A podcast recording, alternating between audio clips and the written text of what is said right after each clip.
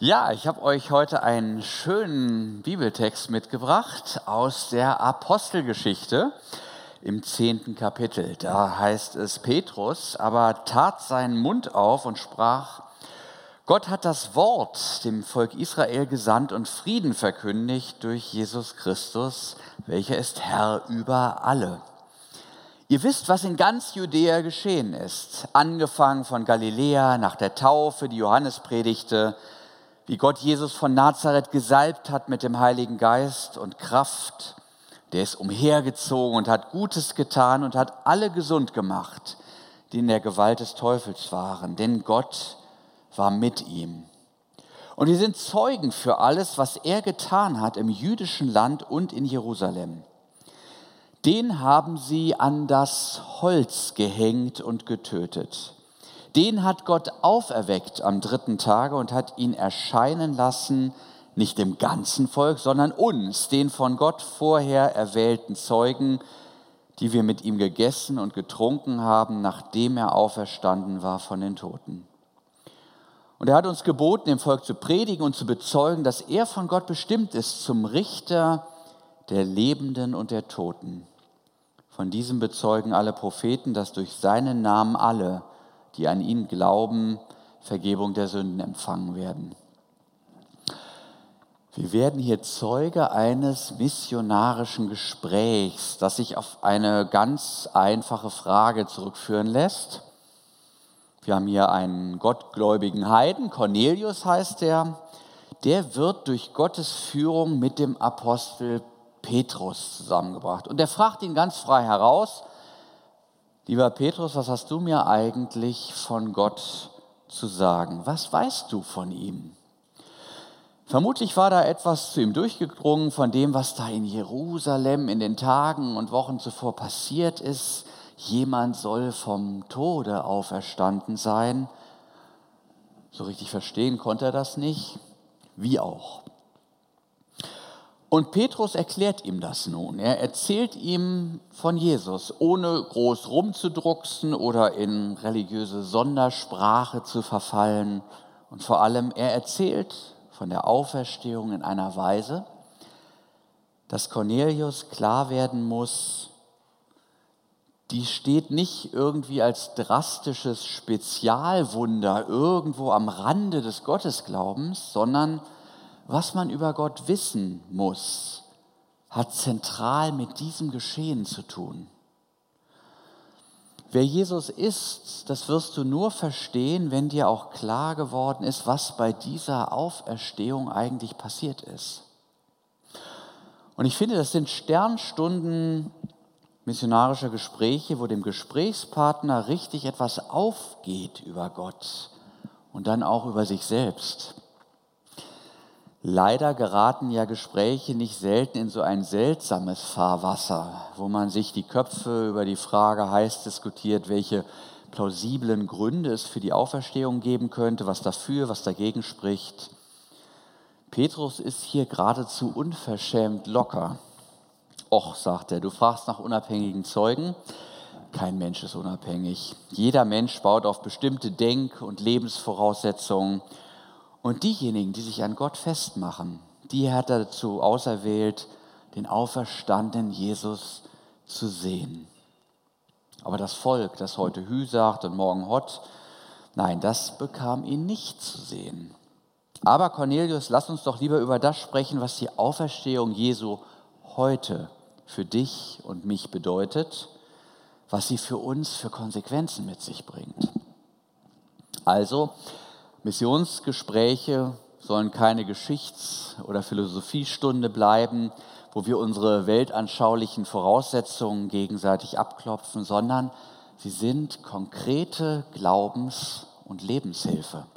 Und dazu gehört es, dass wir so komplizierte Sachen wie vielleicht die Würdetitel und all die Dinge, die von Jesus zu sagen sind, in einer Weise erklären, dass sie auch für Menschen verständlich sind, die nicht in der biblischen Denkwelt zu Hause sind.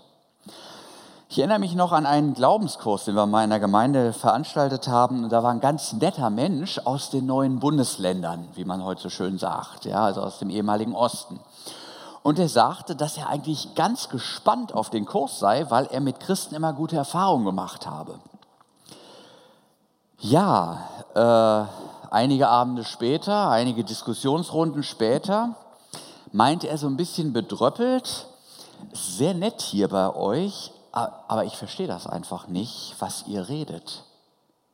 Dieses ganze Gerede in Bildern von Gott, das läuft bei mir irgendwie ins Leere. Ja, und ich habe ihn verstanden. Ich glaube, dass es heute eine nicht nur in Ostdeutschland immer breiter werdende Gruppe von Menschen gibt, denen ein religiöses, geschweige denn christliches Grundvokabular vollkommen fehlt, deren bewusstes Denken sich restlos auf eine horizontale Denkwelt beschränkt. Nicht Arbeit, Kühlschrank, Auto, Freundin, Wochenende. Das sind so die Koordinaten für viele Menschen und in denen lässt es sich auch problemlos über Jahrzehnte leben. Wenn man hier das Evangelium vom auferstandenen Jesus Christus weitergeben möchte, dann muss man sich echt strecken. Da muss man sich mit der Welt dieser Menschen erst einmal vertraut machen und die Frage beantworten, auf welches Bedürfnis, auf welche Sehnsucht meines Gesprächspartners antwortet eigentlich das Evangelium hier? Was ändert sich für diesen Menschen, wenn Jesus allen Ernstes auferstanden ist? Ich habe mal eine englische Karikatur gesehen, auf der so eine Einkaufspassage abgebildet war und der eine Laden war geschlossen und im Schaufenster hing ein Schild mit der Aufschrift Christ has risen, also Christus ist auferstanden. Der Laden war also offensichtlich über die Osterfeiertage geschlossen. Und sein Besitzer erklärte mit dem Verweis auf Ostern, warum das so war. Der Nachbarladen hingegen war offen und dort hing auch ein Schild im Schaufenster. Darauf stand, Our prices remain the same. Also unsere Preise bleiben gleich. Dieser Ladenbesitzer hatte offensichtlich das Schild im Nachbargeschäft falsch verstanden. Christ has risen ließe sich nämlich auch lesen als Christus hat erhöht. Ja, also die Preise. Darum wollte er gleich einmal klarstellen, bei uns bleibt es günstig. Also ihr versteht, die Karikatur ist im Grunde ein Beispiel misslungener missionarischer Kommunikation. Man redet vielleicht von Sachen des Glaubens, die einem persönlich sehr wichtig sind, aber für das Gegenüber sind das Sonderwelten, mit denen der gar nichts anfangen kann. Petrus macht es besser. Er spricht sehr behutsam zu seinen heidnischen Zuhörern. Die sind zwar alle gottgläubig, aber von den Ereignissen um Jesus wissen die recht wenig. Und so spart sich Petrus auch die ganzen Spezialausdrücke wie Messias, Menschensohn, Sohn Gottes. Aber er übersetzt diese Begriffe. Er vermittelt seinen Predigthörern, was sie bedeuten. Er berichtet, dass Jesus mit einer besonderen Kraft, einem besonderen Gottesgeist begabt war und dass von ihm eine unerhörte verändernde Kraftwirkung ausging. Das würden also auch Menschen kapieren, die heute, würde man sagen, eher in der Esoterik-Szene unterwegs sind, denen aber der christliche Glaube nicht wirklich was sagt. Und dann wird Petrus vermutlich Beispiele erzählt haben von Krankenheilungen, von Dämonenaustreibung. Er wird erzählt haben, wie Jesus Hoffnung gebracht, wie er verkrachte Existenzen wieder aufgerichtet hat, wie Menschen in seiner Gegenwart heil werden.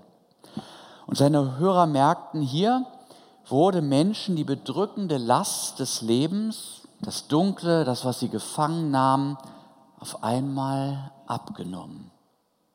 Menschen konnten wieder durchatmen, aufatmen, fanden eine neue Lebensperspektive. Und dass diese Menschen nun nicht am Boden liegen blieben, dass sie vielmehr dazu ermächtigt wurden, aufzustehen, dafür gibt Petrus einen Grund an. Denn Gott war mit ihm, mit Jesus.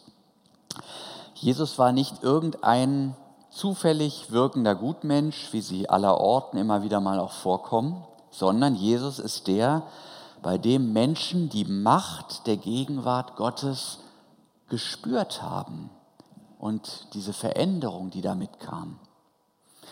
Hier ist Gott mit seiner Schöpferkraft. Er macht Leben neu. Hier ist Gott der Erlöser. Er kann befreien aus Gebundenheiten. Und Gott, der Versöhner, Gott, der Wunden heilt und Beziehungen neu werden lässt. So ist nur Gott. Hier geschehen lebensverändernde Wunder. Hier geschieht, das Wort wird von Petrus nicht gebraucht, aber es ist dennoch greifbar präsent, hier geschieht Auferstehung. Hier kommen Menschen wieder auf die Beine und hier ist sogar Sieg über den Tod. Selbst der wird uns nicht in die Knie zwingen können, denn Gott ist stärker. Seine Liebe obsiegt über den Tod. Lieber Cornelius, du willst erfahren, was Auferstehung ist? Begib dich in den Einflussbereich von Jesus. Erfahre seine Segenswirkung. Und du wirst erfahren, dass Jesus Christus die Auferstehung und das Leben ist. Die Auferstehung Jesu ist also nicht ein Spezialthema für Theologen und Historiker. Es ist die Wirkung des lebendigen Gottes, wie sie in Jesus erfahrbar ist. Schon im Alten Testament, da glaubten gläubige Menschen voll Zuversicht an die Auferstehung von den Toten, weil sie Gott als einen Gott der Lebenden und nicht der Toten bekannten. Was soll Gott mit mir anfangen, wenn ich tot bin? Er ist ein Gott der Lebenden, also braucht er mich bei den Lebenden. Und bereits David betete in dem Psalm, Gott, du wirst mich nicht dem Tode überlassen und nicht zugeben, dass dein Heiliger die Grube sieht. Auferstehung ist Kraftwirkung des Ruach, des Lebensgeistes Gottes.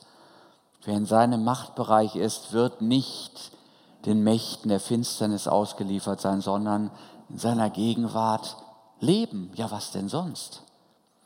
Und dass Jesus vom Tode auferweckt wurde, das ist zwar nicht logisch, aber theologisch. Es ist Gottes Beglaubigung und Bestätigung dafür, dass Jesus zu seinen Erdenzeiten Gottes Sache betrieben hat.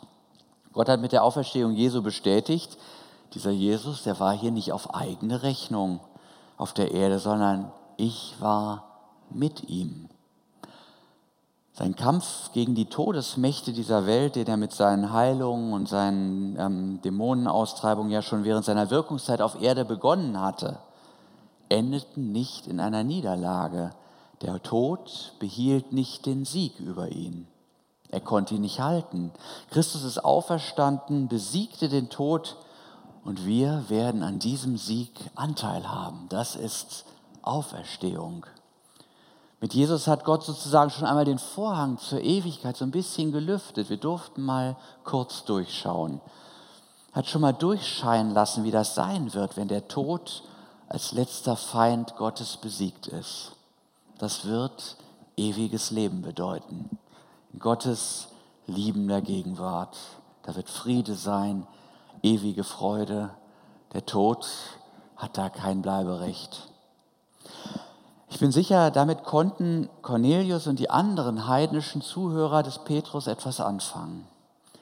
Das ist Auferstehung nicht als musealer Gegenstand, sondern Menschen ins Herz gesprochen.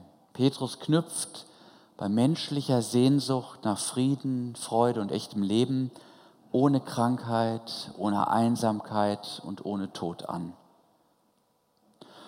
Aber nun bleibt Petrus nicht bei Erdenleben und Auferstehung Jesu stehen, er geht noch einen Schritt weiter. Fast möchte man es übersehen, weil es banal erscheint, wenn Jesus nicht im Grab geblieben ist, wenn er auferstanden ist, dann, ja richtig, dann lebt er. Jesus lebt. Und er wirkt auch weiterhin in seiner Gemeinde durch den Heiligen Geist. Er ist erfahrbar. Er macht sich selbst zugänglich, auch wenn er jetzt beim Vater ist. Und Petrus macht seinen Zuhörern auf geradezu, ich finde, geniale Weise deutlich, dass Gemeinde Jesu Auferstehungsgemeinschaft ist. Hier ist Leben. Hier ist Gott erfahrbar. Hier ist die Zeugengemeinschaft all derer, die darum wissen, dass Gott ein Gott der Lebenden ist und uns auf dem Weg zum Leben führt. Und Petrus sagt deshalb, wisst ihr, was Gemeinde ist? Das ist ja kein religiöser Verein, in dem man sich an den Gründer erinnert und seine Requisiten wie in einem Museum den Besuchern zeigt, wo man gedankenversunken in alten Zeiten schwelgt und sich erinnert, was für ein Pfundskerl dieser Mensch Jesus doch damals war. Nein, gemeint ist was ganz anderes. Sie lebt nicht von etwas Vergangenem, sondern sie lebt von einem höchst gegenwärtigen Auftrag. Jesus hat seine Jünger, also die, die mit ihm gegessen und getrunken haben, beauftragt, dem Volk zu predigen und zu bezeugen, dass er lebt. So sagt es der Predigtext, ich lebe. Der Auftrag Jesu hat seinen Anfang in seiner Mahlgemeinschaft mit seinen Jüngern, den späteren Aposteln. Als Jesus seinen Jüngern die Bedeutung seines Kreuzestodes erklärte, mein Leib für dich, mein Blut für dich vergossen, da hat es angefangen. Und dort wird der Auftrag auch immer wieder erneuert. Dieser Auftrag an die Jünger, er geht immer neu an die, die in dieser Mahlgemeinschaft stehen. Wenn wir als Expo-Wahlgemeinschaft jetzt gleich um den Altar stehen, uns da versammeln, dann beauftragt uns Jesus, in die Welt zu gehen, zu unseren Familien, Freunden, Kollegen, in die Schulen, dort diese Auferstehung, also den Sieg Gottes über den Tod zu verkündigen. Wir verkündigen den Tod des Herrn, bis er wiederkommt, heißt es immer bei den Abendmahlsworten. Wir strömen aus der Gemeinschaft des lebendigen Christus in die Welt als Boten des Lebens, als Zeugen der Auferstehung. Wir bezeugen in unserem Umfeld Menschen diese hoffnungsvolle Botschaft. Er lebt und ihr sollt, ihr dürft auch leben. Kommt, lasst euch aufnehmen in die Gemeinschaft des Auferstandenen. Erfrischt euch an seinem lebendigen Wort. Genießt die Gemeinschaft seiner Gegenwart im Abendmahl und stellt euch unter die Herrschaft seiner Taufe. Kommt in die Auferstehungsgemeinschaft der Gemeinde Jesu und erfahrt dort, dass an Jesus zu messen ist, was echtes Leben ist und was umgekehrt Leben genannt nicht zu äh, zu werden nicht verdient hat. Hm. Erkennt, dass Jesus als der von Gott Beglaubigte die Macht hat, in die Gegenwart Gottes zu führen und Menschen an der Quelle allen Lebens wieder zurechtzubringen. Denn er ist auferstanden. Er ist wahrhaftig auferstanden. Ja, kurz gesagt, antwortet Petrus dem Heiden Cornelius auf die Frage, was es mit der Auferstehung Jesu auf sich hat, zweierlei. Erstens, Jesus ist selber das Leben, das aus Gott kommt. In seiner Gemeinschaft können wir freudig bekennen, Jesus lebt, mit ihm auch ich. Gibt ja so ein Lied, das heißt so. Und die Gemeinde Jesu ist der Erfahrungsraum, in dem diese Auferstehung im Glauben durch Predigt, Taufe und Abendmahl Woche für Woche vermittelt wurde.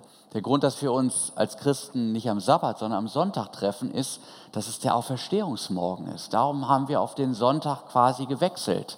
Nicht das Judentum trifft sich samstags.